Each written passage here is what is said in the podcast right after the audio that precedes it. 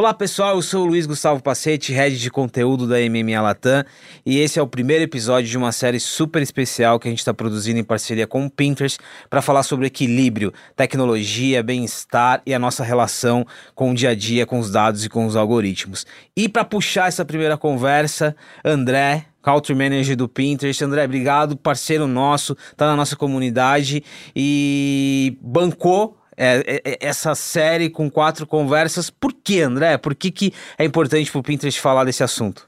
Boa. Primeiro, obrigado, Pacete, por liderar essa nossa conversa aí. Cava pela presença. Prazer estar aqui. É um assunto que precisa ser debatido. Né? Eu acho que é um assunto que impacta todos nós, não só do meio né, da comunicação, profissionalmente, mas pessoalmente.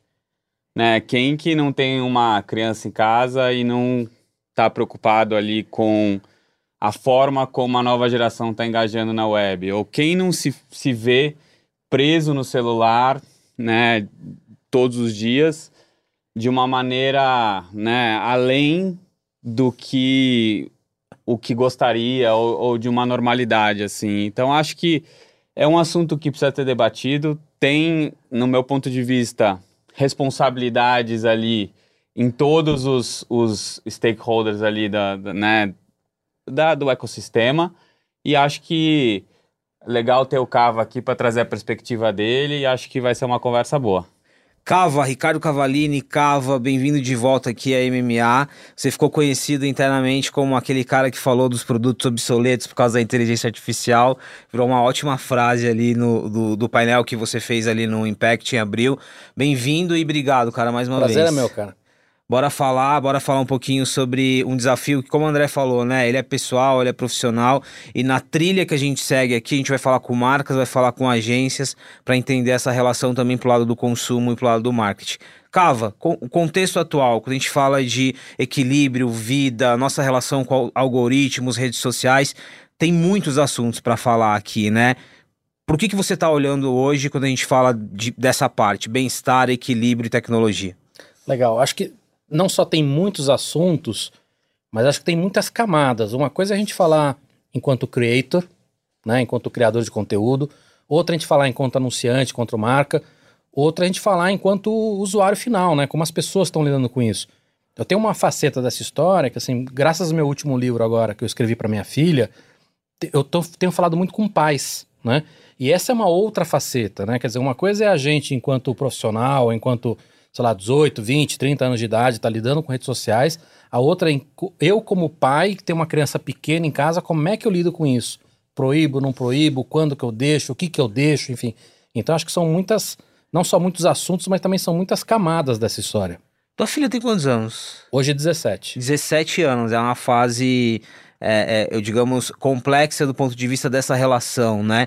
O que você falou é interessante, essa dinâmica agora com os pais. O que, que você percebe do lado deles? O que, o que, que tem de aflição, de dúvida, de como dosar, o que, que fazer?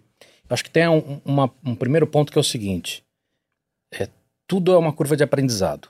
Você passou no começo da internet. A gente aprendeu ao longo dos anos a lidar com a internet. Mesmo se a gente for olhar para redes sociais, a gente passou por alguns momentos. Não sei se você lembra no começo do, do Orkut, ou até mesmo no começo do Facebook, às vezes tinha famoso que botava o telefone dele na rede social. Isso é uma coisa que hoje a gente acha estúpido, mas na época as pessoas não sabiam lidar com a rede social. Elas não entendiam como é que era, como é que funcionava. Então eu acho que nós estamos eternamente passando por essa curva de aprendizado, porque a rede social ela não é fixa e imutável. Você tem redes novas, você tem comportamentos novos, você tem players novos, né? É, você tem muitas coisas acontecendo, então todo ano é diferente. Então acho que a primeira coisa é entender que se trata de uma curva de aprendizado contínua. E aí vem a aflição, porque as coisas estão andando muito rápido. Então, a maior parte das pessoas que vêm falar comigo, elas estão aflitas. Como é que eu faço? Como é que eu faço com a minha filha? Como é que eu faço comigo? Eu, eu, eu percebo isso, percebo aquilo. As pessoas estão muito aflitas. Então, eu acho que é um bom momento para a gente ter esse tipo de discussão num, num podcast como esse. O Cavo, ainda nessa linha, é, é interessante o aspecto aqui de, de, de aprendizagem, porque a gente está falando de, de evolução, né? A, a gente, é, tudo é muito novo em relação a dados, privacidade, a gente sabe como a gente lida com dados. É, esse lado de crianças e telas e tempo de conexão, às vezes parece que tem uma regra, às vezes parece que tem uma receita, né? Eu não quero entrar aqui em lados é, médicos ou científicos, mas é, tem um lado muito particular também, né? Esse aprendizado tem um lado sobre o perfil da tua família, da tua relação. É, não existe uma receita para isso, certo? É, o que a gente começa a entender agora, através de neurocientistas que estão olhando para isso, é que o exagero é ruim. Isso vale não só para redes sociais, vale para qualquer coisa, né? Qualquer tipo de exagero é ruim. Então, a gente precisa equalizar essa história. A gente tem famílias que proíbem telas e proíbem outros tipos de, de, de conteúdo, entretenimento para crianças. E eu acho que a regra, ela vai sim passar por uma questão familiar. Né? Não adianta você analisar e dar uma regra absoluta. Mas daria para dizer que até, até certa idade valeria a pena a gente evitar ou proibir telas para os menorzinhos. Aí você pergunta, menorzinho quanto?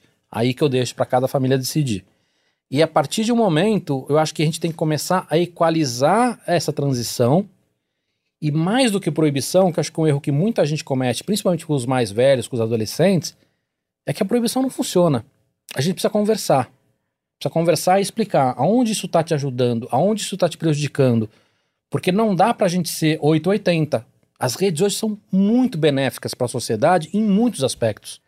E ao mesmo tempo elas trazem muitos malefícios. Então, é muito mais fácil, eu acredito, que a gente converse com esses adolescentes e expliquem, tenha uma conversa para que eles entendam onde está pegando, onde é ruim, onde é bom, e eles mesmos aprendam a fazer essa equalização. André, o, a gente acabou indo pro lado de adolescentes, crianças, mas eu tô lembrando aqui da minha mãe, 75 anos, e quantas pessoas maduras a gente não tem de exemplo que se digitalizaram aí num processo recente. É muito interessante que volta ao que falamos de educação, né? Minha mãe, de 75 anos, ela, tá, ela também vive um processo de educação sobre a rede social que ela usa, o aplicativo de mensagens. Essa parte de aprendizado, acho que aqui tem um aspecto muito interessante. É, o aprendizado coletivo e o aprendizado também. Aí entra muito a responsabilidade de vocês como plataforma plataforma, né? Sim, eu, eu acho que as plataformas elas têm um, um, papel fundamental dentro disso, assim, e acho que também as plataformas estão aprendendo, assim, essa, essa é, é, a verdade, assim, né?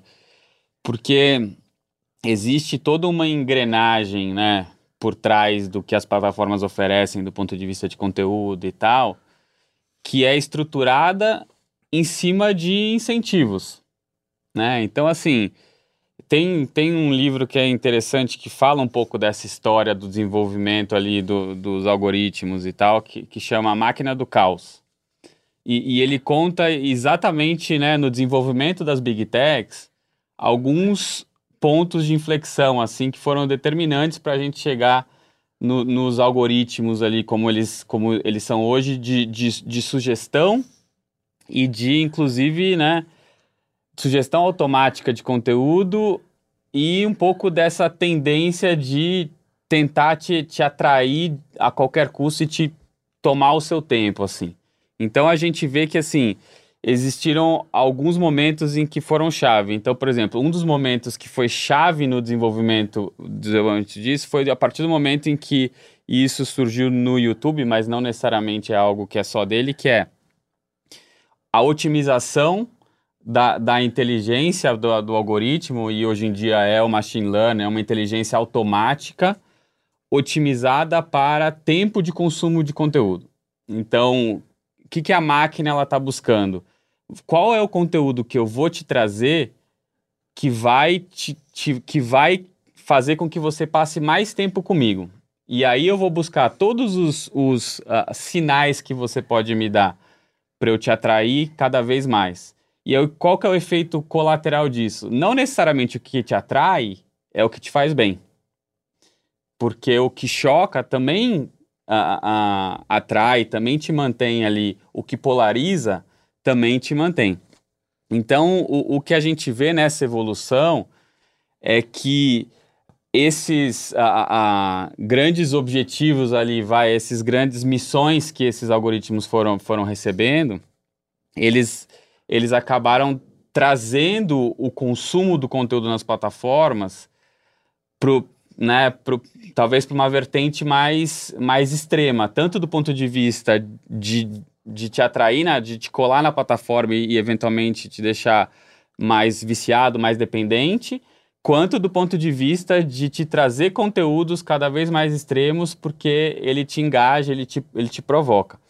Então, assim, do ponto de vista da responsabilidade da plataforma, e acho que é um aprendizado de todas as plataformas, é, é, o que a gente vê é parte desse modelo de otimização do que a gente quer oferecer para os usuários precisa ser ponderado para o bem-estar também né? E quando e como você abriu ali falando dessa intersecção ali entre né, a, a tecnologia e o bem-estar, esse é algo que, que o Pinterest tem levantado a bandeira, assim, e a gente tem trazido de uma maneira mais explícita, que é dizer que assim o bem-estar ele é parte, ele deve ser parte integrante desse algoritmo ali, dessa ponderação da, das máquinas, para que a gente possa oferecer para os nossos usuários uh, uh, um, uma melhor qualidade de vida junto com os objetivos de negócio que todas as companhias têm, assim.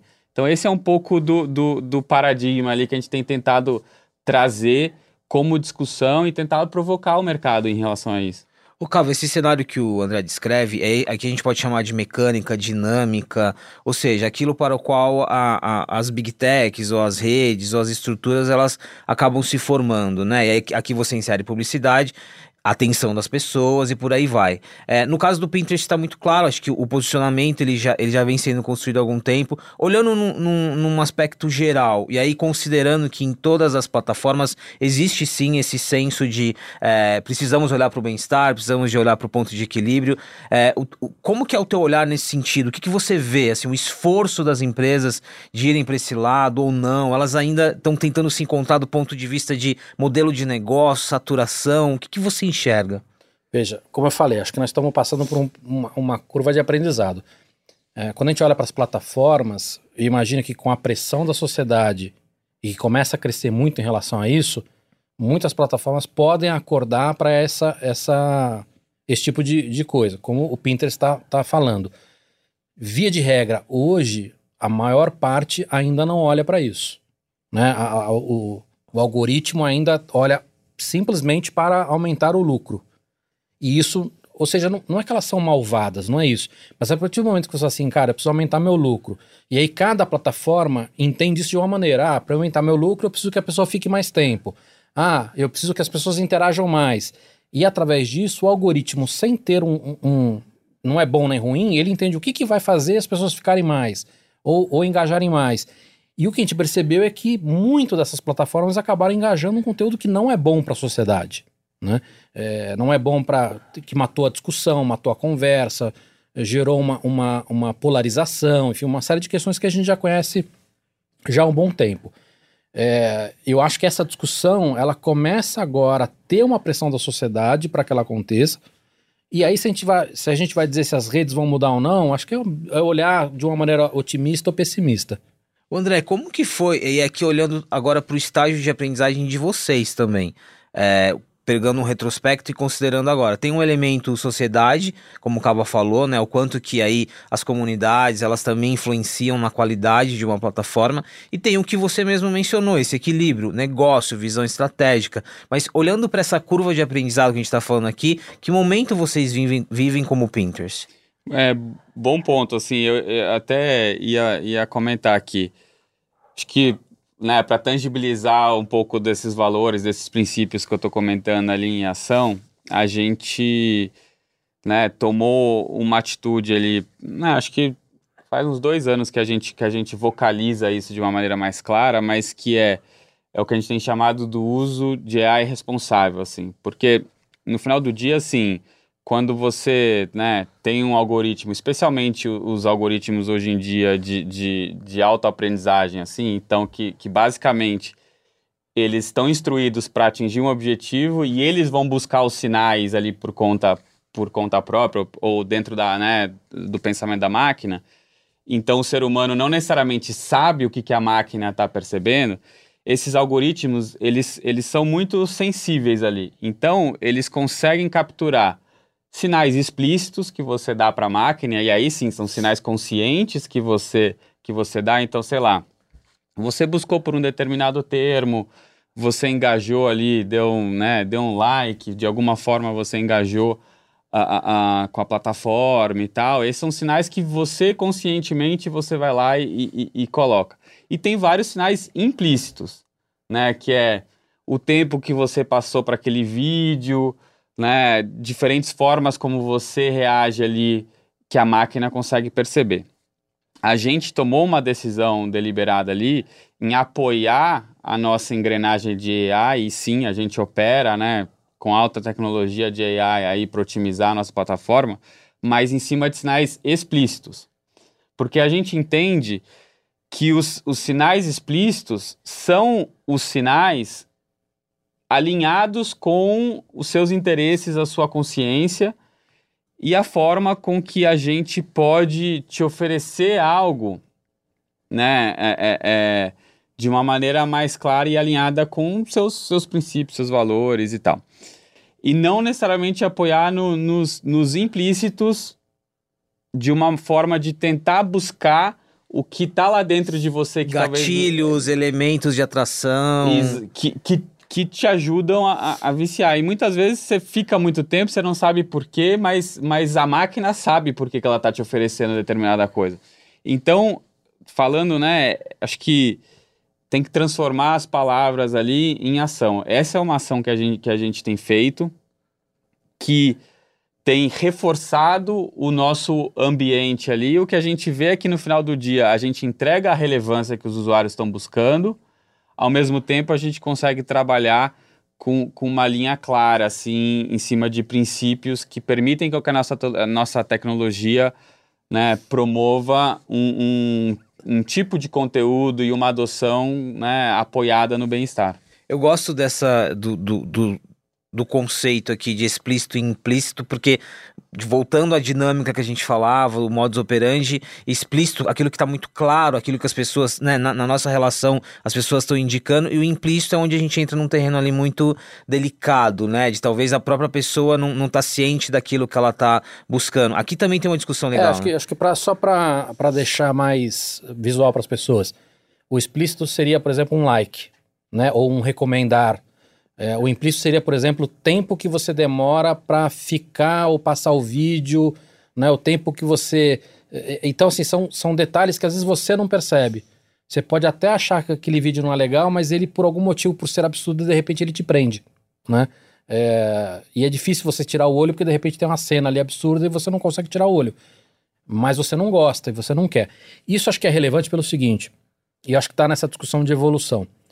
É, as pessoas ainda não compreendem totalmente o impacto do algoritmo, porque ou elas entendem que o algoritmo está decidindo o que elas vão ver, mas elas não entendem que o algoritmo também está decidindo quem vai ver o que elas produzem, e mais do que isso, o algoritmo está alterando o comportamento tanto de quem assiste, porque se eu começo a mostrar mais conteúdos para você radicais, eu estou estimulando para você um comportamento radical.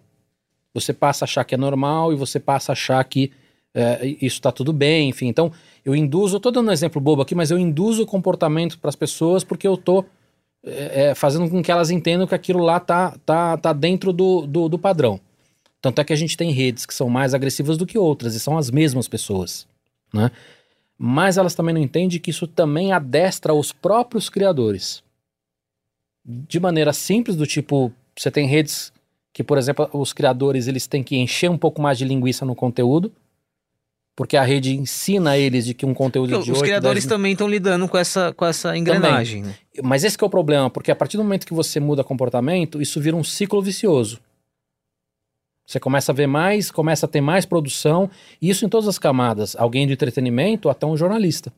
A gente percebeu, por exemplo, nos últimos anos, uma radicalização dos jornalistas para os dois lados.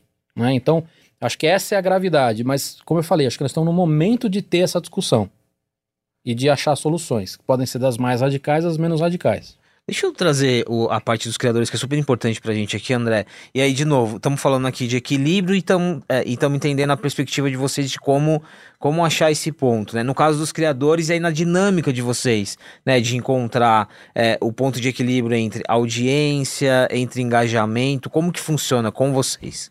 E, e posso, posso adicionar uma pergunta? É, a gente está falando de saúde mental aqui também, e eu acho que é uma coisa que é pouco falada hoje André, tô olhando pro microfone aqui só para pegar sim. minha voz. Que acho que é pouco falada é a preocupação da saúde mental dos criadores, que também é um problema gigante hoje, né? Você tem alguns criadores de algumas dessas plataformas, o cara não pode parar. Não pode tirar férias, não tem não, férias. Não, não é que não pode tirar férias, o cara não pode parar um minuto, né? É, é e o cara, mesmo com equipe grande, o cara não consegue, ele tem que estar o tempo todo ali em Então ele não, não é que ele não tem férias, ele não tem um dia de descanso. E aí eu queria aproveitar e perguntar também se vocês já tiveram essa discussão interna também, não só de, da questão de responsável para o consumidor, mas também em relação aos criadores. Sim, é, é, é um bom ponto. A gente, né, obviamente, assim, a, a gente é uma plataforma que onde o investimento nesse, nesse ecossistema de, de, de criadores e tal é mais recente, então né? A gente até já aprendeu bastante com né, o que outras plataformas já viveram e tal, a já, então a gente já vem numa segunda onda. E a gente vem com essa, com essa, com essa esse princípio, esse, né, esse propósito ali de, de, de, de, de ter esse ambiente positivo como plataforma, e a gente já tem isso com os nossos usuários, e a gente trouxe isso como propósito para os nossos criadores também. Então, quando a gente né, fez o investimento e abriu mais a fundo ali essa frente de, de criadores, a gente abriu com todo um propósito, um código de conduta, onde você não tem só as regras de plataforma e, e sei lá, vai a fronteira da legalidade. Você, onde a gente, a gente criou um código de conduta onde ser positivo, né, engajar com o criador, e, e, e com a audiência precisa ser feito de uma forma positiva onde polemizar não é a, a, postura que, que a gente preza na plataforma, porque não é isso que os nossos usuários buscam na plataforma. Então, a, a gente tentou criar um, um ambiente ali, um código para os criadores que fosse em linha com o que a gente promove na plataforma, assim. E, em geral, a gente vê que, tem essa questão, né? Afinidade criador e plataforma e tal. Então, no, no, final do dia, acho que naturalmente tem uma, uma, uma seleção ali que, que, que acontece. E aí tem um, um, ponto só que eu acho que é interessante falar um pouco dessa, dessa questão do, do tipo de conteúdo que, que é mais aderente na plataforma e, né, e tal, e o tipo de otimização que, que a engrenagem da plataforma faz, como faz diferença, assim. A gente fez um experimento interno, assim né? É, é, em o que, que aconteceria se a gente favorecesse o vídeo que promovesse mais uh, uh, tempo de, de visualização versus o vídeo que tivesse maior sinalização é, é, explícita, como eu estava falando. Então, maior engajamento, o que a gente chama do nosso lado de, de tanto de salvar nas pastas quanto de, de, de ali, que é compartilhar e tal. E o que a gente vê é, no, no conteúdo com sinais explícitos, você vê um conteúdo super educativo, positivo, inspirador, que é o que a, a plataforma se, se preza. No conteúdo é, é, de, de tempo, você via né, bizarrices, sei lá, como espremer uma espinha e a espinha saindo, sabe? Coisas é, é, que às vezes prende muito mais por curiosidade e tal, por, né, sei lá, por estar tá chocando alguém, do que necessariamente pela qualidade de conteúdo, assim.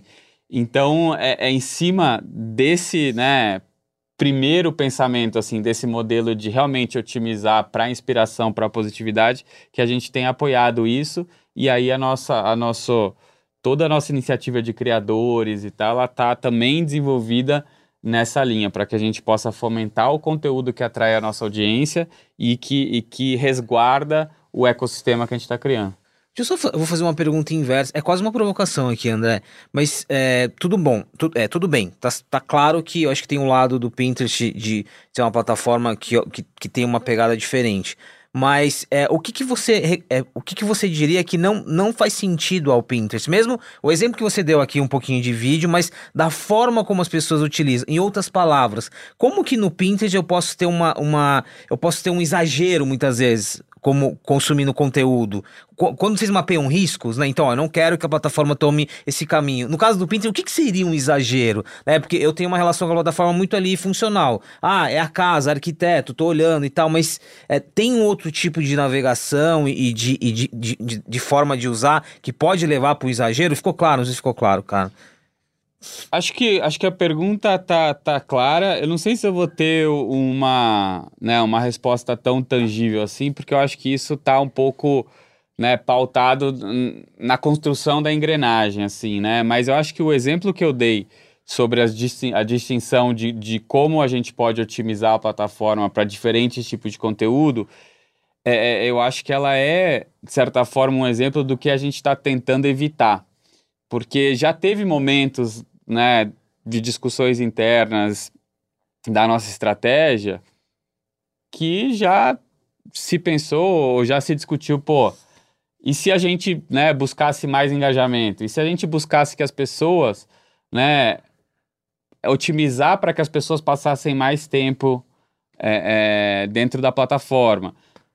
E aí, esse exemplo é um exemplo que roda muito lá dentro, assim, do ponto de vista das conversas, porque ele, ele é ele é super tangível do ponto de vista de qual é o efeito que você pode gerar a partir do momento que você tá, tá buscando isso. E aí o que, a gente, o que a gente vê, e você tocou num ponto como usuário que eu acho que é relevante, que é existe um, um, um propósito utilitário dentro do Pinterest. Né? A gente quer com que as pessoas vão lá para buscar referência, para se inspirar, para criarem a vida que elas amam. Essa é a nossa missão.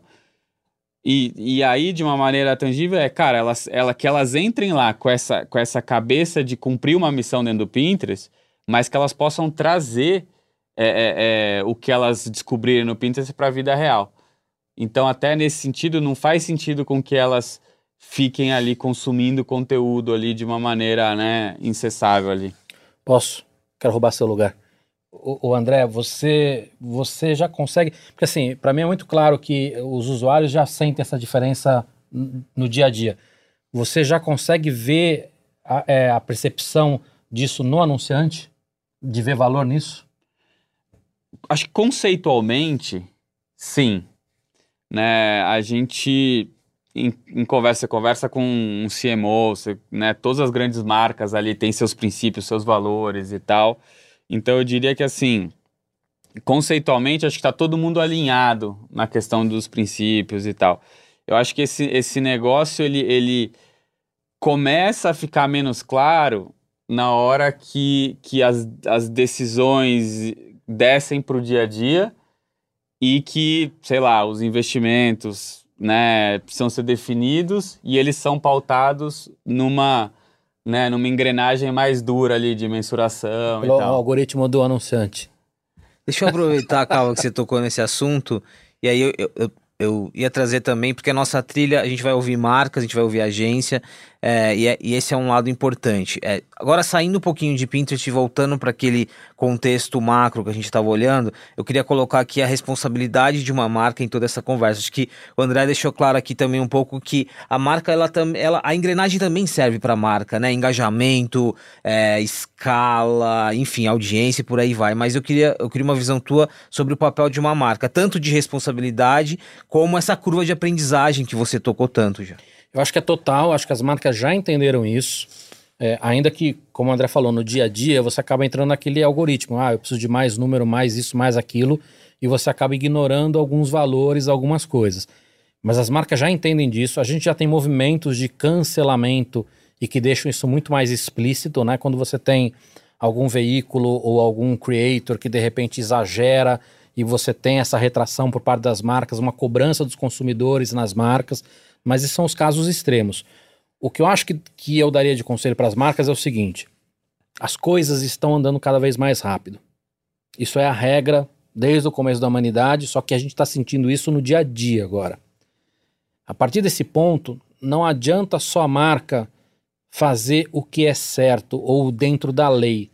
coisas que a gente tem feito hoje e que são dentro da lei ou dentro da nossa política de governança já são questionáveis e a gente vai sentir o impacto disso em muito pouco tempo. O que eu quero dizer é, as marcas deveriam estar ainda mais exigentes e ainda mais uh, preocupadas em fazer algo que olhe para o longo prazo, porque a gente já começa, enquanto sociedade, a entender alguns dos malefícios que isso tem trazido para a gente.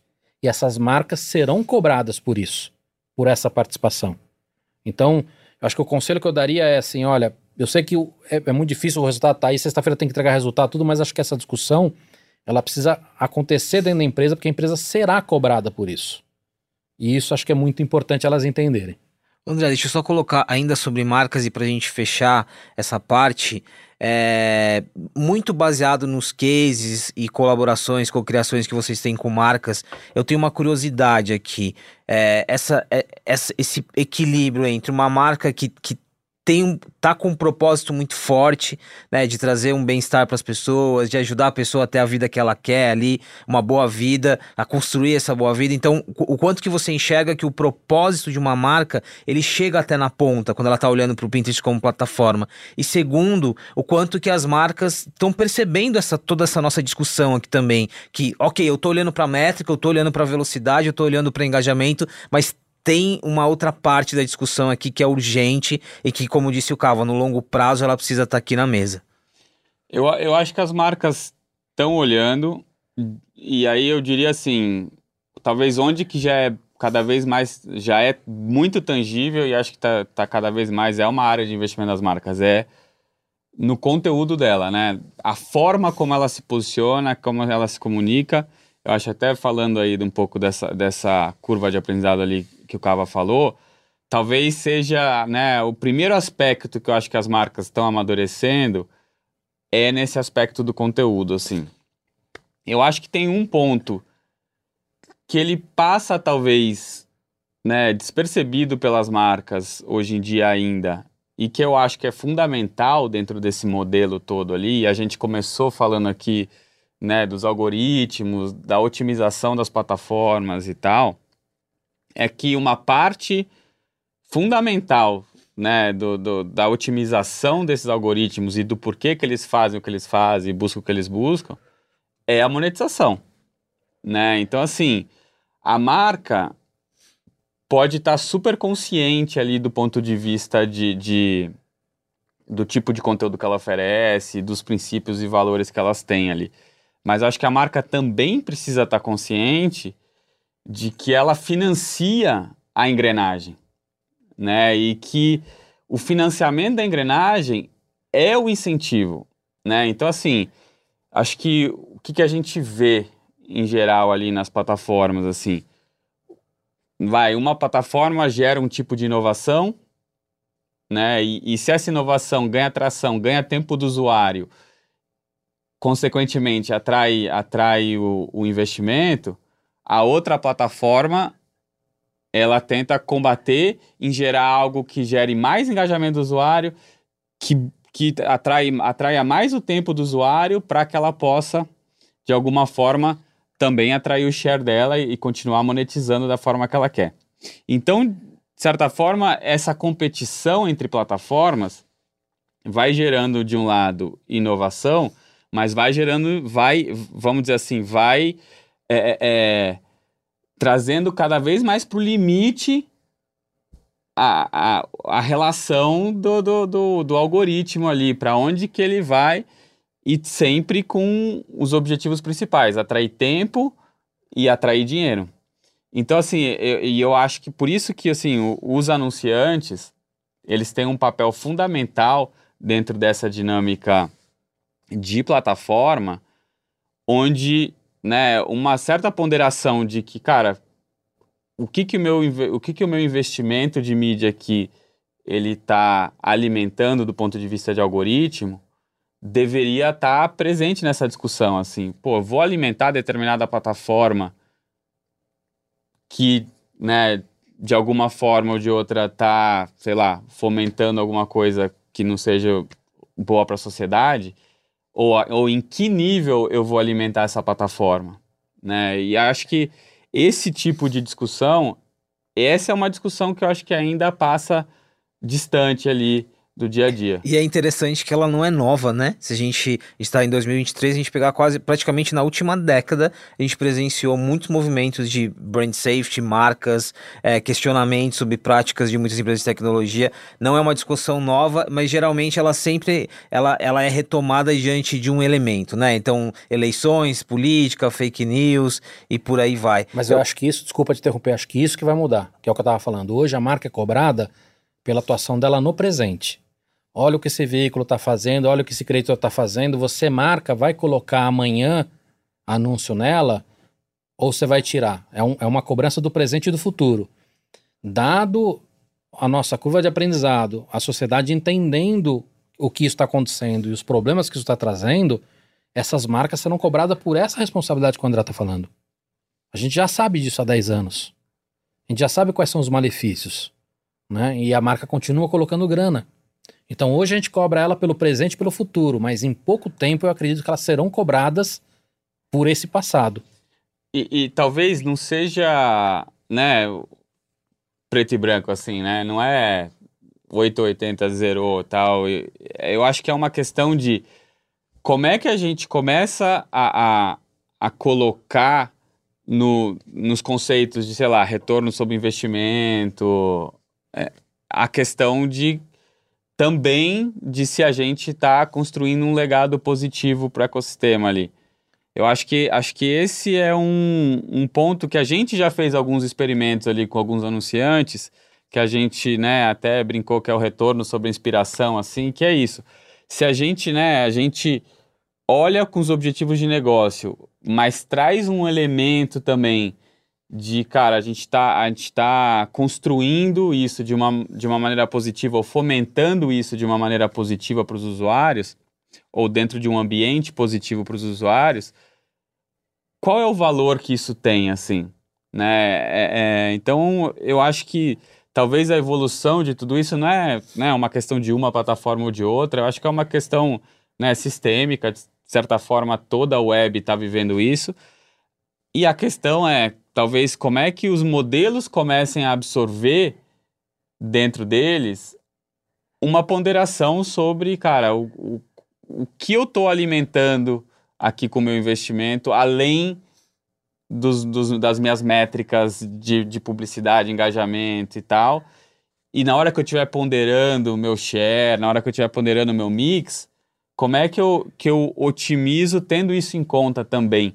Porque aí é uma forma da gente gerar sustentabilidade também na forma como, como né, esses investimentos são são alocados ali para o futuro. Essa conversa aqui ela remete a passivo, a passivo e olhando para o papel da MMA de educação, é, aqui tem um aspecto, tem um alerta muito importante.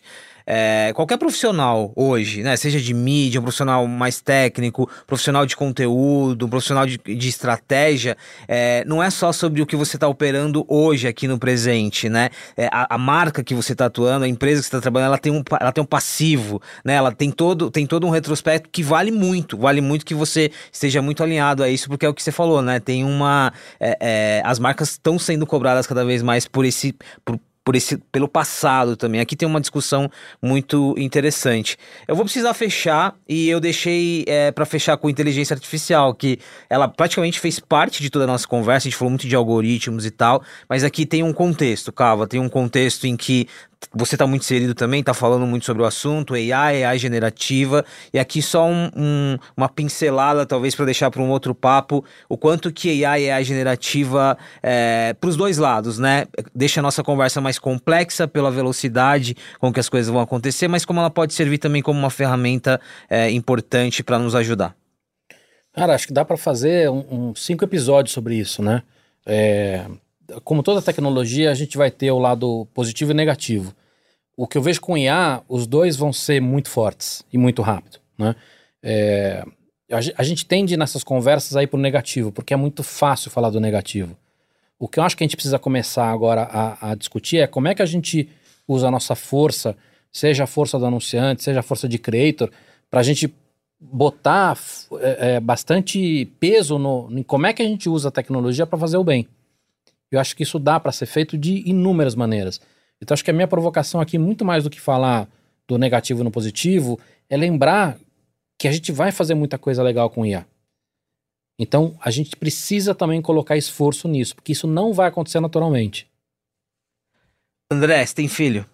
Tenho dois. Tem dois filhos. Eu tenho uma pergunta para fechar, para a gente é, conectar um pouco com a. Com a voltando para a galera. Aí aqui é uma curiosidade: eu não tenho filho. Mas na percepção de vocês, é, eles têm a noção do ponto de, que, que existe ali um exagero. Eu não estou falando aqui de a educação ou a consciência, mas para o mundo que eles estão, né? Já são, já nasceram digitais. Eles é, é, é, o mundo ele se mescla muito. É, vocês percebem que eles têm essa consciência do que é exagero ou não? Ou talvez isso é um papo pra gente que pegou essa migração? Quantos anos tem os seus? Tem um menino de 11 e uma menina de 8. Tá. É, a, a minha mais velha é 17, então acho que a minha tem uma noção maior. É, ela tem, um, tem uma coisa também que acho que, que potencializa essa história. Ela viveu a pandemia num momento específico da idade dela, onde é, ela não só era a época que ela poderia estar aprendendo a beijar, a beber, namorar, ir pra baladinha e ficou presa em casa com as redes. Então, é, eu acho que hoje ela tem uma noção muito forte por causa disso, porque existia um, um, exagero, né? E era muito difícil você trancar ela no quarto e falar, putz, você não vai, não vai, não vai falar com o mundo, né? E proibir nas redes. É, e, e graças ao livro a gente conversou muito não só sobre a questão de saúde mental, mas também sobre outras possíveis consequências, como por exemplo foco. Né? A gente tem uma dificuldade hoje muito grande de foco e isso, isso traz para a gente uma dificuldade ainda maior no aprendizado contínuo. Né? A gente não consegue ver um filme hoje sem pegar no celular. Nós adultos. Os adolescentes, eu tenho visto que é pior. Então acho que ela já tem essa noção e o que eu tenho conversado muito com ela naquela linha que eu falei é, é, é ela entender esse problema e ela achar mecanismos que funcionem para ela, que talvez não funcionem para mim, não funcionem para você. Então acho que cada um tem esse, esse esforço. Agora, os mais novos é um pouco diferente. André, fala aí como é que.